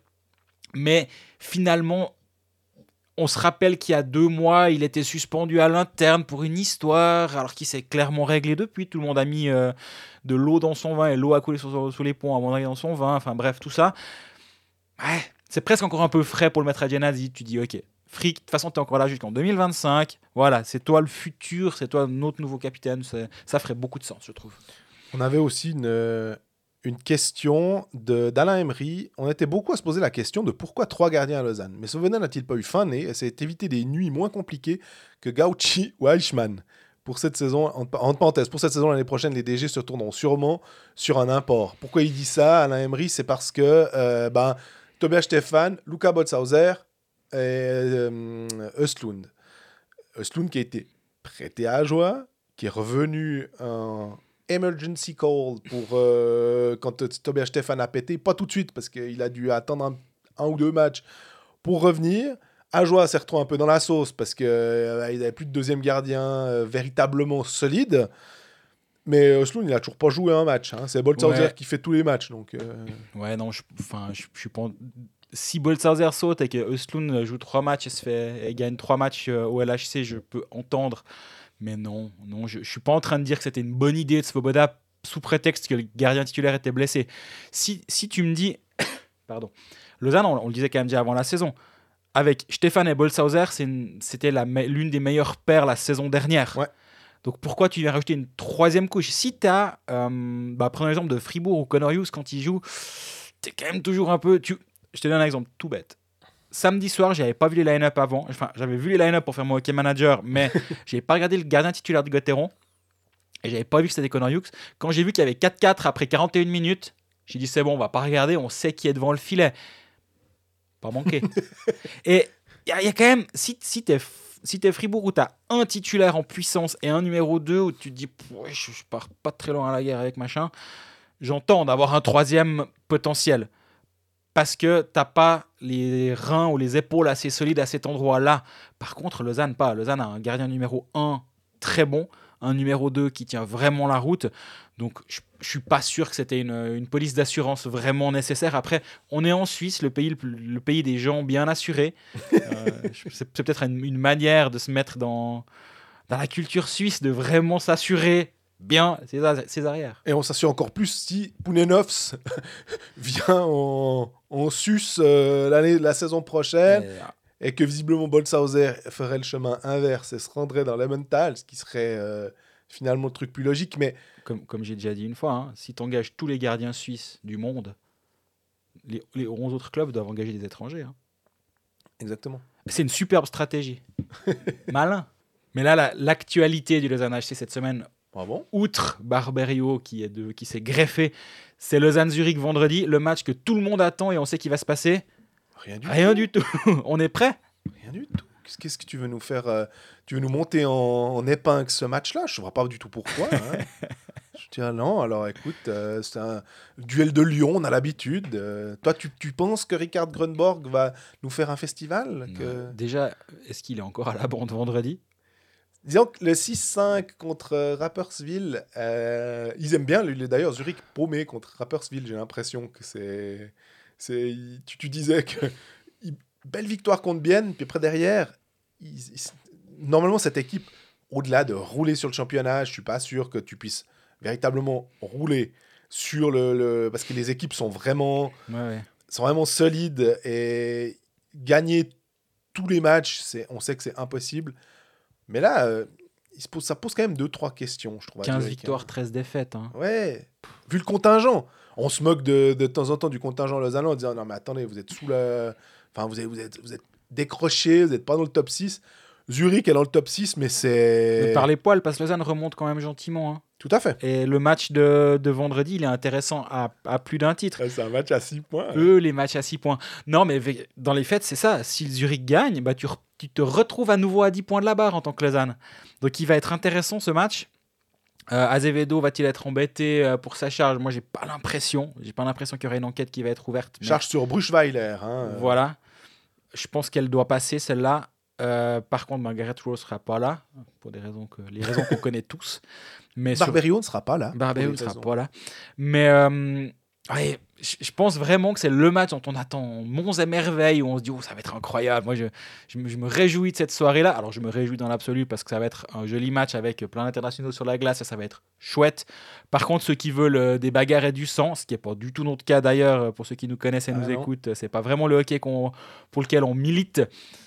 faudra aller ailleurs. C'est pas, pas là que ça va se passer, je pense. Mais ça va quand même. Les arbitres, alors pour le coup, je critiquais les arbitres de, de Bienne Genève qui ont un tout petit peu laissé dégénérer.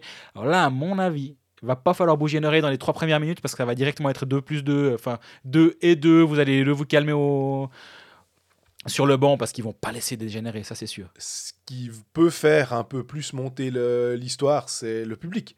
En fait, c'est que euh, si tout d'un coup le public est chaud, que et là les arbitres vont peut-être, euh, suivant comment ça se passe, parce que j'imagine un Lausanne Hockey Club qui va rentrer assez fort dans la partie. Après, j'ai l'impression que c'est le, le, le- truc, le, le, béaba de, de, l'analyse euh, du jeu. Alors, euh, puis que Grunborg disait, on savait qu'ils allaient rentrer fort dans la partie. Puis tu te dis chaque fois, mais ouais, en fait, le club à domicile, il a envie de prendre tout de suite le leadership. Incroyable, hein euh, on, a, on a inventé quelque chose. Mais voilà, ben, on, on verra comment, comment Lausanne va accueillir euh, cette équipe de Zurich. Je pense qu'ils ont tout intérêt justement à un peu euh, baisser les émotions des deux côtés d'ailleurs. Et je sais qu'au niveau de la ligue, ils ont parlé aux deux clubs. Ils leur ont dit de se calmer. et on va voir si ça, si ça va fonctionner. Après, au bout d'un moment, tu peux dire tout ce que tu veux, faire toutes les théories que tu veux avant le match. Au moment où, euh, du, du, du premier face-off, bah là, euh, les, je voulais dire, les, les- Lions sont dans l'arène. Alors oui, pour le coup, vraiment, ils seront tous dans l'arène, les Lions. Et bon, on va quand même se réjouir d'y être. hein.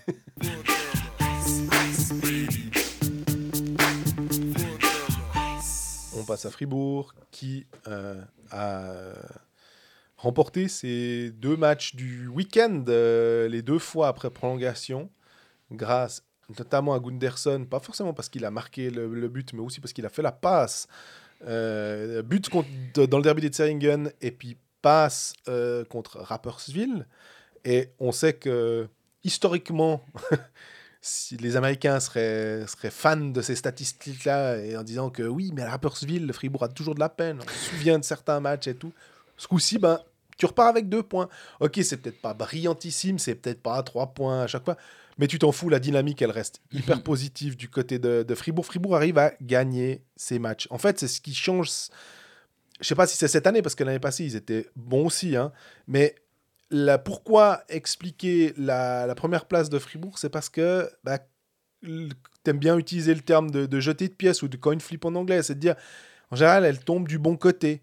Euh, s'il faut aller gagner en prolongation, voilà, s'il faut marquer un but, euh, s'il faut revenir dans la partie à un moment, ah bah voilà. Et puis j'ai l'impression que cette année aussi Fribourg a peu perdu, euh, a pas pris tellement de seils comme on avait eu euh, une fois à Davos par exemple où ils avaient ramassé une, une goal où Christian Dubé s'était énervé avait tapé du poing sur la table devant les journalistes, avait dit écoutez les gars, euh, il le fait de temps en temps dans, la saison hein, pour euh, remettre un peu l'église au milieu du village. Et puis là, j'ai l'impression que Fribourg est rarement euh, ultra dominé finalement. Euh, bah, même l'année passée, il y avait eu des 6 à 1 contre Lausanne et tout. Et cette année, je trouve que il y a une régularité aussi dans les performances qui fait qu'on a l'impression qu'à chaque match, à peu de choses près, Fribourg peut aller gagner. Je suis d'accord avec toi. Il y a un trend que je trouve pas très bon à Fribourg quand même depuis un certain temps. C'est la défense qui, qui commence à prendre l'eau. Alors par chance pour Fribourg, offensivement ça tient la route. Mais si tu regardes ces derniers temps du côté de Fribourg, bah, il y a eu ce 5 à 4 à, à Rapperswil. Et c'est pas un 5-4 où tu as ton gardien qui en a pris, euh, s- qui en a pris 4 sur, euh, sur 16 shoots. Ça, c'est Rapperswil qui peut se plaindre de ça. Euh, avant, bah, c'est aussi c'est 5, euh, donc 4 à 3, donc 3 buts encaissés contre Berne, 5 contre Zurich, enfin 4 vu que c'était après les pénalties. De nouveau, 3 contre Zurich, 3 à Lugano. C'est plus le 1 ou 2 habituel de Fribourg-Gotteron du début de saison. Et là, je trouve que défensivement, ça se relâche un petit peu. Diaz est pas là hein, aussi. Ouais, alors ça aide pas, mais je trouve l'implication défensive de ça devient de plus en plus limite, disons. Et ça, Fribourg est un peu sur la corde actuellement. Et j'ai un peu l'impression qu'ils vont avoir un sacré besoin de, de repos parce que j'ai l'impression que tout le monde est cramé du côté de Gotteron actuellement. Ils jouent euh, à Joie, ils vont à Bienne le lendemain ce week-end. Après, il y a une semaine euh, off. Après, il y a la pause équipe nationale aussi. Voilà, bah justement. Ah ouais. Et après, ils ont que deux matchs. Et après, il y a de nouveau les fêtes de fin d'année. Donc là, ça va leur faire du bien d'avoir un peu de temps. Mais euh, alors, ils ont mis leur- les, les points au chaud. C'est c'est tant mieux. Mais défensivement, et je parle pas que de la défense, c'est dans, dans le repli, hein. l'implication Ouais. défensive. J'ai pas mal, bah, pour, pour une fois, j'étais, euh, j'ai fait deux matchs en, en touriste. Je disais, euh, la semaine passée, je suis allé voir Lausanne à Joie en touriste. Et là, je suis allé à Fribourg-Berne en touriste. Du coup, j'ai bien pu plus regarder, euh, Les gens qui gagnent des ligues au Canada, tu vois. payer mon billet et j'ai offert les billets. Ah oui, c'est juste. On précise. Et mais du coup, j'ai pu plus regarder un peu leur placement. J'avais pas trop de choses à, à écrire et à Ouais. faire et des machins. Et ouais, moi je trouve que le repli des attaquants, moi Di Domenico, je le trouve flamboyant offensivement. Il est et, et- et- et rien que sur ce qu'il est capable de faire offensivement, je comprends Berne de l'avoir engagé. Mais en ce moment, défensivement, c'est quand même toujours un petit peu limite, disons. Mais ça n'enlève rien que c'est alors c'est un des fers de lance de Fribourg-Gotteron et c'est peut-être pas à lui qu'on te demande d'être, euh, on va dire, aware défensivement, mais peut-être que d'autres devraient justement le faire, sachant que lui, c'est pas le plus, euh, le plus brillant de ce côté-ci de la glace. Moté actuellement aussi, je trouve qu'il est un petit peu souvent euh, à contre-temps. Défensivement, offensivement, ça va un petit peu mieux qu'il n'y a pas si longtemps. Mais il y a plein de petites choses. Mais comme tu disais au début, la pièce, elle tombe du bon côté. Euh, c'est quoi? C'est 4 des 5 derniers matchs gagnés après le temps réglementaire. Alors, il faut les gagner ces matchs, mais si la pièce elle tombe tout le temps de l'autre côté, c'est pas impossible qu'elle tombe de l'autre côté quand tu es en, en prolongation ou, au tir au but, bah, on pourrait être là à se dire ouais, 4 défaites sur 5 matchs. Alors, oui, ils sont allés chaque fois en prolong, mais quand même, ça va quand même bien. Ça va pas si bien à Fribourg. Puis là, on dit l'inverse, juste parce que la pièce elle est chaque fois tombée du bon côté. Oui, mais je pense que Fribourg est sur une pente assez descendante et je peux imaginer que ça brasse un tout petit peu dans le vestiaire en ce moment. Alors, tu parlais de défense. euh, moi, alors, à part ça, tout, ça a toujours été le, point qui, me semblait compliqué euh, dans l'absolu si on réfléchissait aux favoris et quand on passait playoff et tout. Euh, on a appris, est-ce que c'est la liberté, je crois, que Camerzan ne serait pas gardé? Oui. Euh, c'est normal, il reste euh, Fourer, Camerzin et le troisième c'est Yecker, c'est juste. Oui. Qui en gros, bah, Christian Dubé doit faire un choix aussi, regarder ce qu'il peut euh, jouer avec euh, ses finances. Puis il y a aussi eu l'annonce de Joël Scheidegger. On connaît pas tellement ce joueur de, de 26 ans, défenseur, qui a été euh, dans plusieurs mouvements juniors. C'était, je crois, mouvement junior bernois, dis pas de bêtises. Il y est passé, mais c'est un, un ancien dragon de Thun. Je trouve que sa, sa trajectoire était toute euh, tracée à Joël Scheidegger. Euh, 26 ans. Du coup, c'est un, un late, on va dire. Il, a- il arrive un peu. euh, c'est, c'est un peu le dernier moment, j'ai l'impression, pour lui. Et c'est d'ailleurs pour ça qu'il a dû signer en National League, parce que c'est un peu l'occasion qui se présente. En plus, à, à Fribourg, plutôt chouette. Défenseur offensif, il a plus d'un point par match en Swiss League avec Holton. Il avait été très très bon avec Turgovie la saison passée. En fait, il explose sur ses deux dernières saisons. Oui. Et Christian Dubé, euh, ou le scouting de Fribourg en tout cas, a dû juger que c'était assez intéressant pour le prendre sous contrat. On verra. Est-ce que euh, avec Gunderson et avec euh, Diaz, ça fait un troisième défenseur un peu offensif qui va pouvoir. Je suis pas sûr qu'il fasse du power play, ça va être compliqué, mais qui sait? En tout cas, c'est un. J'aime bien. C'est un peu comme Luca Christen avec euh, avec Bien, même si Christen est plus jeune. Oui. Mais Mais Dal- Fribourg, il est jeune, je trouve. Scheidegger, on, on se moque assez. C'est juste. Mais pour aller, pour aller chercher, pour aller regarder un petit peu à la- l'étage inférieur, se dire, Ah, il y a pas. On, on- on a aussi parlé des, des frères Montandon, et notamment le, le- le défenseur Montandon, se disant, tiens, est-ce qu'il pourrait peut-être être utile à une formation de, de National League ben, Fribourg a jeté son dévolu sur Scheidegger. J'ai Euh, regardé ses statistiques, euh, statistiques avancées à Scheidegger, parce que je ne veux pas commencer à faire des théories Ouais, sur son jeu ça. du côté d'Olton, moi, parce je là, serais on, incapable on de- serait, on serait honnêtement pas crédible. Euh, il joue dans une des meilleures équipes de la ligue. Donc, forcément, tu parais assez bien en termes de, de Corsi, en termes de pourcentage de- d'expected goals et compagnie. Il paraît très bien. C'est logique. Par contre, là où il paraît bien, c'est que parmi les défenseurs de Holton, tout ce qui est euh, justement Corsi relatif, donc ça, ce qui veut dire, là je vais un tout petit peu trop loin, mais en gros, c'est euh, en- entre lorsqu'il est sur la glace et ce qu'il n'est pas sur la glace, comment se comporte son équipe. Mhm. Et il est, le, Holton est bien plus offensif et bien plus. euh, Quand il est là. ouais, quand il est sur la glace. Et, et bien plus euh, dangereux quand Scheidegger est sur la glace quand il ne l'est pas. Ce qui est quand même assez intéressant. Après, il faudrait pousser l'analyse un petit peu plus loin et puis voir la qualité de la compétition, contre qui il joue. Les- Mais je veux dire, en, regardant, en, en dépoussiérant le haut du truc, Ouais. je trouve que c'est intéressant.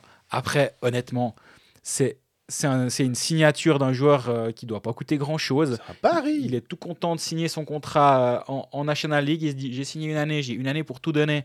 Est-ce qu'il y a une option? J'ai aucune idée là derrière. Ça me surprend qu'il n'y ait qu'une année. Ouais. Est-ce que tu ne mets pas 1 plus 1 Parce que s'il explose, puis derrière tu dis ah ben bravo, quoi. On, lui a donné, une année. Chez nous, il fait 14 points et puis derrière, on est mal pris parce qu'il nous coûte trop cher. Je sais pas, je sais pas ce qui se passe. S'il y a une option, j'ai aucune idée. Mais euh, c'est un pari, effectivement. 26 ans, se- selon sa trajectoire, c'est le bon moment parce qu'il vient de s'établir en Swiss League. Il y a deux ans, il, débarquait de Brendis, sauf erreur, à Turgovie. Enfin, tu dis à aucun moment un club va vouloir s'intéresser. c'est à- de la My Sports League. La hein, My Sports League. troisième division. Exactement. Et, et- elle est assez intéressante, sa, sa trajectoire, je trouve. Mais d'ailleurs, il ça me a fait trois saisons, il débarquait de Brendis. Ouais, mais ça me fait poser aussi, ça, ça, ça- enfin, ça pose des questions. Moi, quand je lis ça, tu sais ce que je me dis? C'est que, ok, il vient à Fribourg. Ok, Luca Christen a signé à, à Bienne. Il n'y a pas un moment, un club comme Ajoie. J'étais sûr. non, mais, alors, que tu dis toi-même, et je pense que tu as complètement raison, et tu sais mieux que moi, quand tu dis il doit pas coûter trop cher, mais c'est logique, tu vas, tu peux pas, il peut, peut pas prétendre à un salaire incroyable vu sa trajectoire non plus, et il vient de Swiss League. Je me dis que les finances de d'Ajoie, là, pourraient faire, et le scouting, tout d'un coup, hop, tu lui donnes deux ans de contrat. Maintenant, je me pose la question et j'ai pas la réponse à cette question. Mais tu joues à Holton, qui est leader de Swiss League. Il y a Ajoie qui te fait une offre. Et tu te dis, non, non, mais attends, l'équipe qu'on a à Holton cette année, on va monter. Et si on monte pas, l'été prochain, je retrouve un contrat en National League.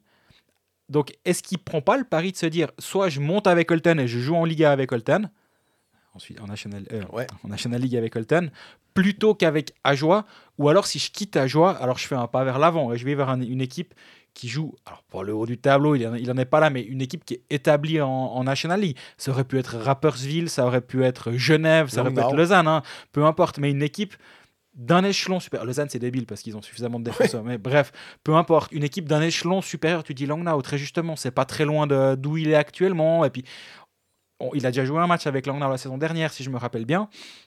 Donc là, j'entends de pas aller à Ajoie, disons. Et ça veut pas dire qu'Ajoie ne l'a pas approché, par contre. Ouais. Mais moi, à sa place, je comprends de dire, nah, je, je préfère tenter la promotion avec Colton ou taper un poil plus haut. Autre euh, sujet euh, concernant Fribourg, c'est les cinq étrangers qui a été aussi euh, mentionné dans La Liberté. Alors, là, j'ai envie de dire, ça peut passer à Cloton. C'est pour ça que je ris, d'avance. Est-ce que sincèrement, est-ce qu'on est naïf? Est-ce qu'on parle des Pinocchio du milieu? Est-ce qu'on se dit, ah, mais on a, on a Berra qui nous coûte cher, on a Berchi qu'on a pris, on sait que ça nous coûte cher, on n'a pas signé Domenico parce que c'était trop cher. Et du coup, Christian Dubé qui dit Ah non, moi je pars avec 5, pas avec 6. Alors pour l'instant, ce qui est sûr, c'est qu'on sait qu'il y en aura 5. Ça, c'est une certitude. Oui. 6, on imagine s'il y a un 14e club. Donc pour l'instant, ok. Est-ce qu'on y. S'il y 6 étrangers, est-ce qu'on y croit aux 5 ou... Je pense qu'il y a plusieurs clubs, mais je crois que je l'avais déjà dit une fois, il y a plusieurs clubs qui sont en train de planifier sur 5 la saison prochaine en se disant oui, on a droit à 6, mais on n'a pas un devoir à 6 étrangers. Et si c'est pour prendre, admettons que tu as, un budget pour euh, ton euh, allez, 9e attaquant de X, qui peut être suisse ou étranger, est-ce que vraiment tu as intérêt de donner là On va dire, partons du principe, parce que c'est totalement réaliste, que ton étranger de, de seconde catégorie te coûte un peu le même prix qu'un Pedretti. J'allais dire que Benoît Pedretti, l'ancien footballeur, je sais pas pourquoi ça m'est venu en tête, que Marco Pedretti. Est-ce que tu n'as pas meilleur temps de prendre Marco Pedretti qu'un étranger que tu ne connais pas qui vient d'un championnat autre?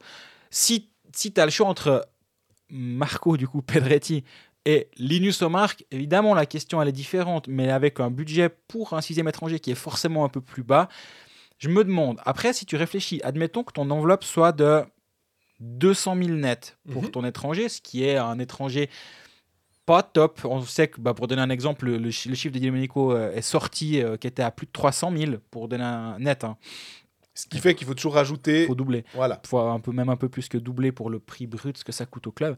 Si tu as 200 000 nets comme, comme enveloppe pour la saison, mais si tu attends 3, 4, 5 mois, tu as toujours 200 000 nets, mais pour 5 mois, est-ce que finalement, à ce, moment-là, tu n'as pas un meilleur joueur? Ouais. Est-ce que finalement, ces 5 mois à 200 000 nets, je sais pas si, je sais pas si, si c'est réfléchi comme ça ou pas, ou si je fais des théories, aucune idée. Mais moi, je me dis juste, si tu as, si as un peu d'argent, attends un peu plus, attends un petit moment, parce que ton joueur, il sera un peu meilleur. Et je pense que c'est ce que fait bien actuellement avec sa licence euh, Yanis Moser. C'est de se dire, oui, on pourrait l'utiliser et le faire jouer, mais il sera, il sera peut-être plus utile en playoff, et du coup, on pourra avoir un meilleur joueur en playoff. Donc, on attend. Et je pense que Fribourg sera pas le seul club à, à tenter ça la saison prochaine, de partir à 5 et de se dire on réévalue au bout de deux mois. Et au bout de deux mois, Et au bout de deux mois, tu as Raphaël Diaz. Voilà, t'as- t'as Raphaël Diaz qui est blessé, t'engages un défenseur. T'as euh, Christophe Berchi qui est blessé, ah bah un ailier. T'as Reto Berra sur les plots, ah bah on prend un, gardien plutôt. T'as un peu de, de une- ça te donne un peu de temps pour évaluer. Ça veut pas dire qu'ils auront jamais six étrangers la saison prochaine s'ils ont droit à 6. Ça veut dire que je comprendrais que plusieurs clubs ne commencent pas à 6. Ah, à part ça, on a souvent parlé du nombre d'étrangers. La question que je me pose, euh, je suis pas sûr, que, parce que ça doit être très précis, je suis pas sûr que ça a encore déjà été abordé, c'est le nombre de licences. Parce qu'à ce moment-là, alors 4, 8, bah, alors je serais plutôt pour dire 5, 10 et puis euh, 6, 12. Mhm. Mais je sais pas si ce sera le cas. Pas si c'est 6, 8, enfin, que tu peux avoir, alors là, euh, tu vas quand même commencer à réfléchir un peu, un peu plus. Je suis Par contre, si tu en as 12 ou 10, tu peux un peu jeter euh, l'argent par les fenêtres. Euh, Bon, ça, ça, ça les gêne pas des fois, mais on va dire de, de se dire Ah, c'est pas grave si on, si, on, si on se plante, entre guillemets, on a encore euh, de quoi voir venir. Ouais, ouais, je suis d'accord. Ça, j'ai pas la réponse à. Parce que je pense qu'ils l'ont pas non plus. euh, Enfin, peut-être que oui. Tiens, ça fait des questions que je vais reposer ces prochains temps. merci, hein, merci.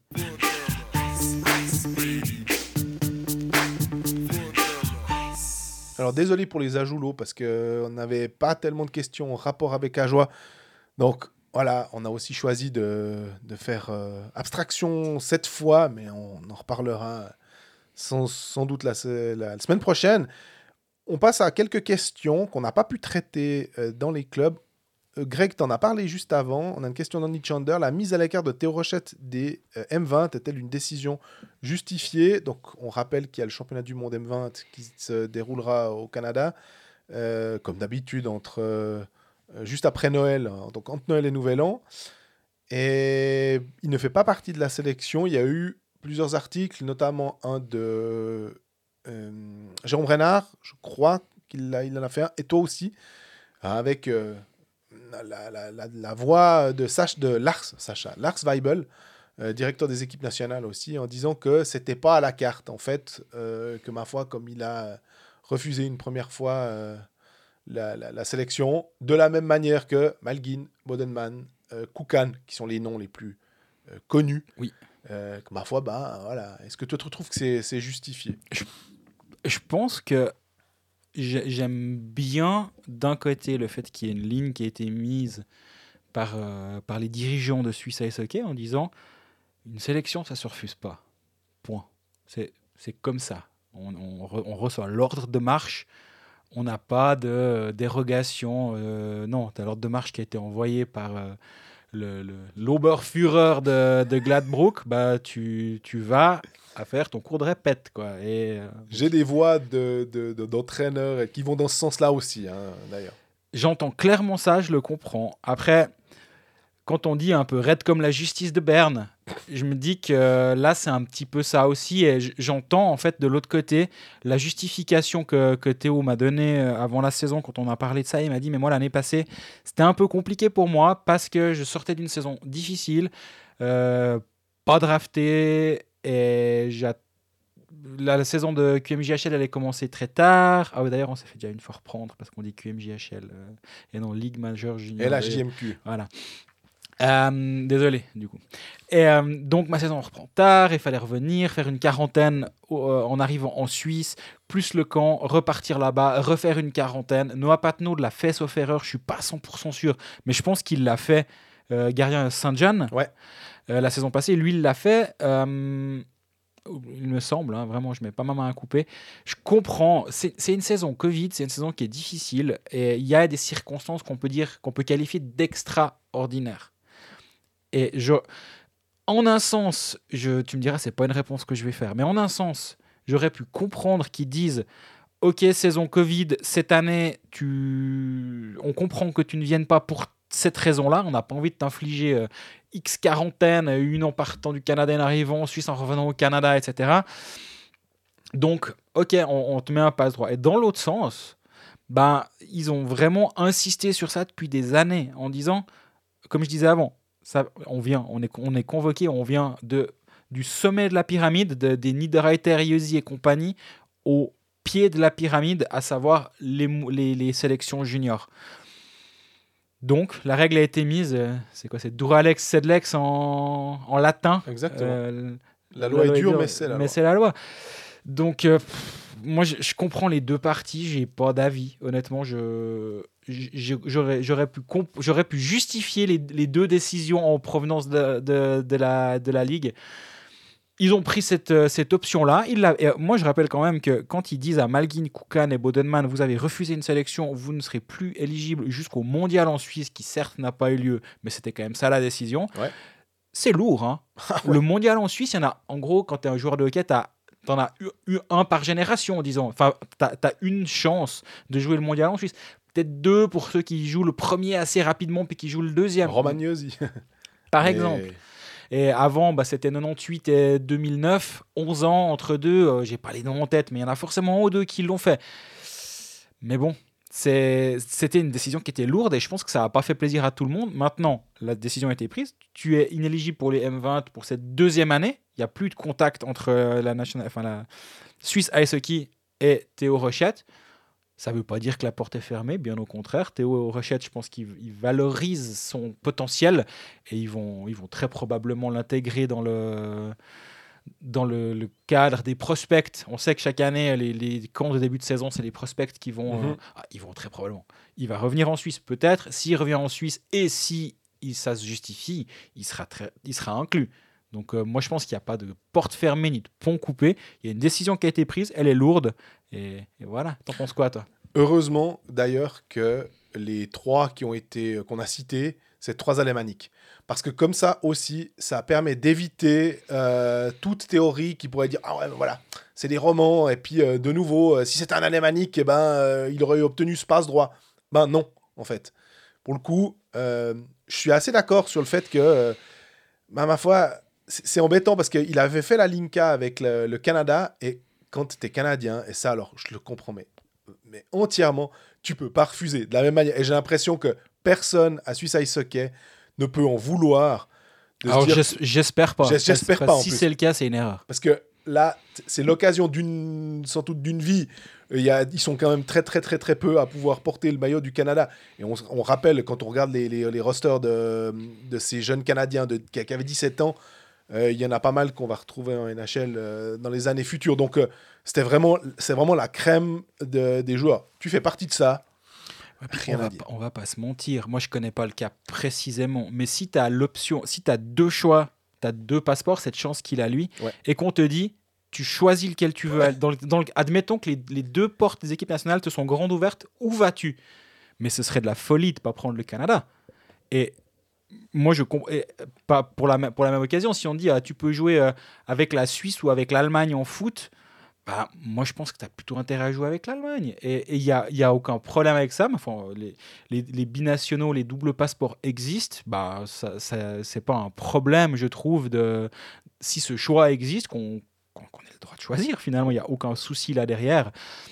Il se trouve que là, il a décidé d'aller jouer la Linka avec euh, le Canada, une chose qui ne changeait absolument rien à son futur. C'est ça aussi. Et moi, je suis persuadé.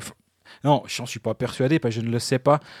Mais je crois qu'ils sont assez malins pour pas lui en avoir tenu rigueur. Mais ça, c'est plutôt du, du comment dire, wishful thinking. Mhm. J'ai envie de croire que c'est pas à cause de ça, mais uniquement à cause de t'as refusé l'année passée. Cette année, du coup, c'est la conséquence de ça.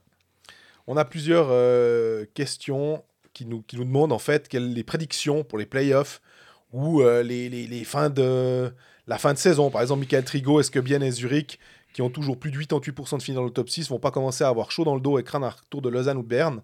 Avec les matchs à rattraper, ils ont virtuellement que 6 points d'avance. Mhm. C'est une, une bonne question. Euh, Lausanne, surtout, euh, revient assez fort. Alors, ils vont pas jouer deux fois à joie par semaine jusqu'à la fin du championnat. Ça va, ça va pas toujours être fait. Mais, euh, mais Lausanne est, quand même un peu de retour. Mais il me semble que ceux qui écoutent Colfax depuis le début de la saison savent qu'à aucun moment on s'est dit mon Dieu, c'est la panique à Lausanne. Tous aux abris, c'est pas. Non, on n'a jamais dit ça.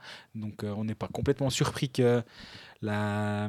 il y ait une progression pour Lausanne actuellement. Euh, je pense que cette question-là, on y répondra beaucoup plus facilement après le match de vendredi entre, entre Lausanne et Zurich. Désolé, Michael. Tu nous, Réponse de Normand. tu nous la reposes vendredi soir, on aurait une réponse très claire. Soit Lausanne est de retour au contact, surtout que Zurich aura joué la veille contre, euh, Contre Genève, ouais. contre Genève. Et ça, j'ai oublié d'en parler avant. Mais si Zurich gagne là et gagne le lendemain, là, il y a un nouveau 13. Mais ça fait beaucoup de si, il me semble, en peu, en peu de temps. Donc euh, arrêtons les, les conjectures. Il y a une question de Fred Blanc. On va euh, terminer sur cette question. Après, on parlera juste de Sierre. J'espère pas euh, dire euh, trop vite quelque chose qu'on fera pas.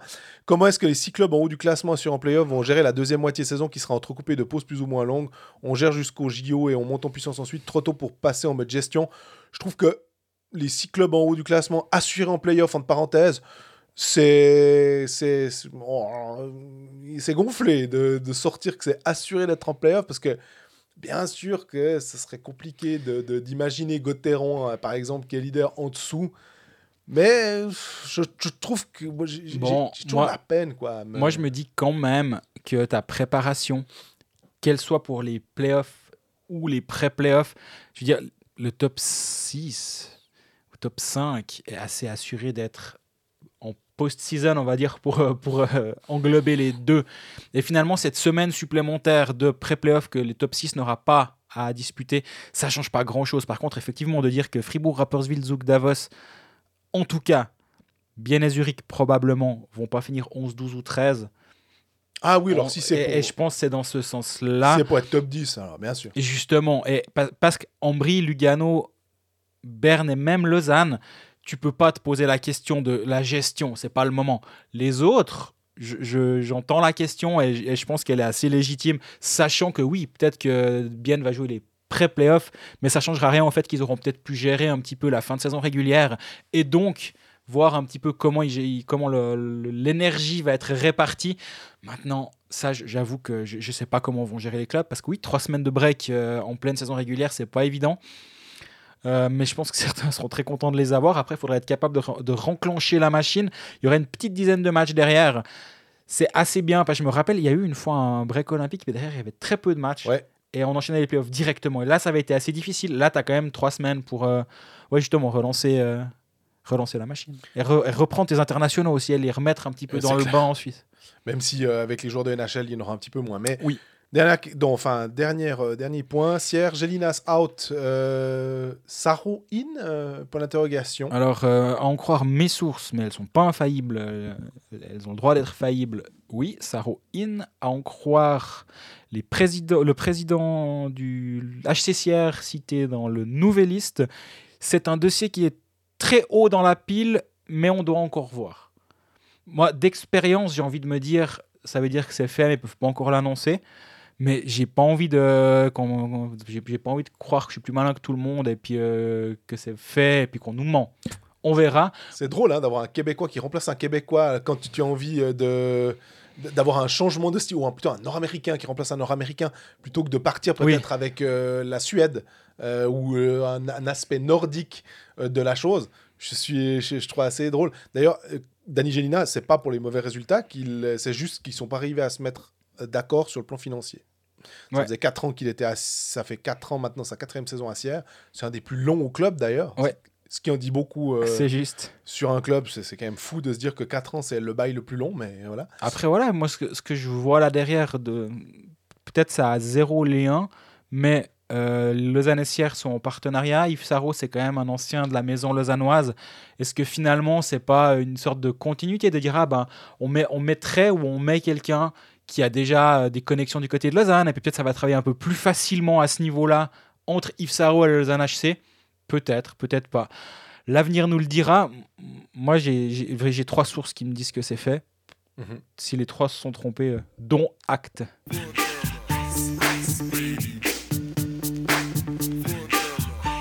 Du coup, en attendant fébrilement de voir si ça se décante euh, du côté de Sierre, mettons un terme à cet épisode 14 de la quatrième saison de Colfax.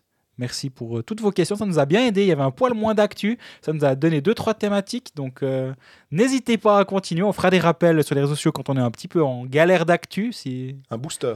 Voilà, on aura un booster de questions.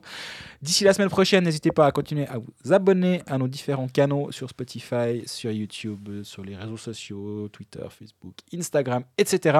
À nous poser toutes vos questions, puis surtout à bien profiter des matchs du week-end et peut-être de ce Lausanne-Zurich de vendredi soir qui s'annonce chaud. À bientôt.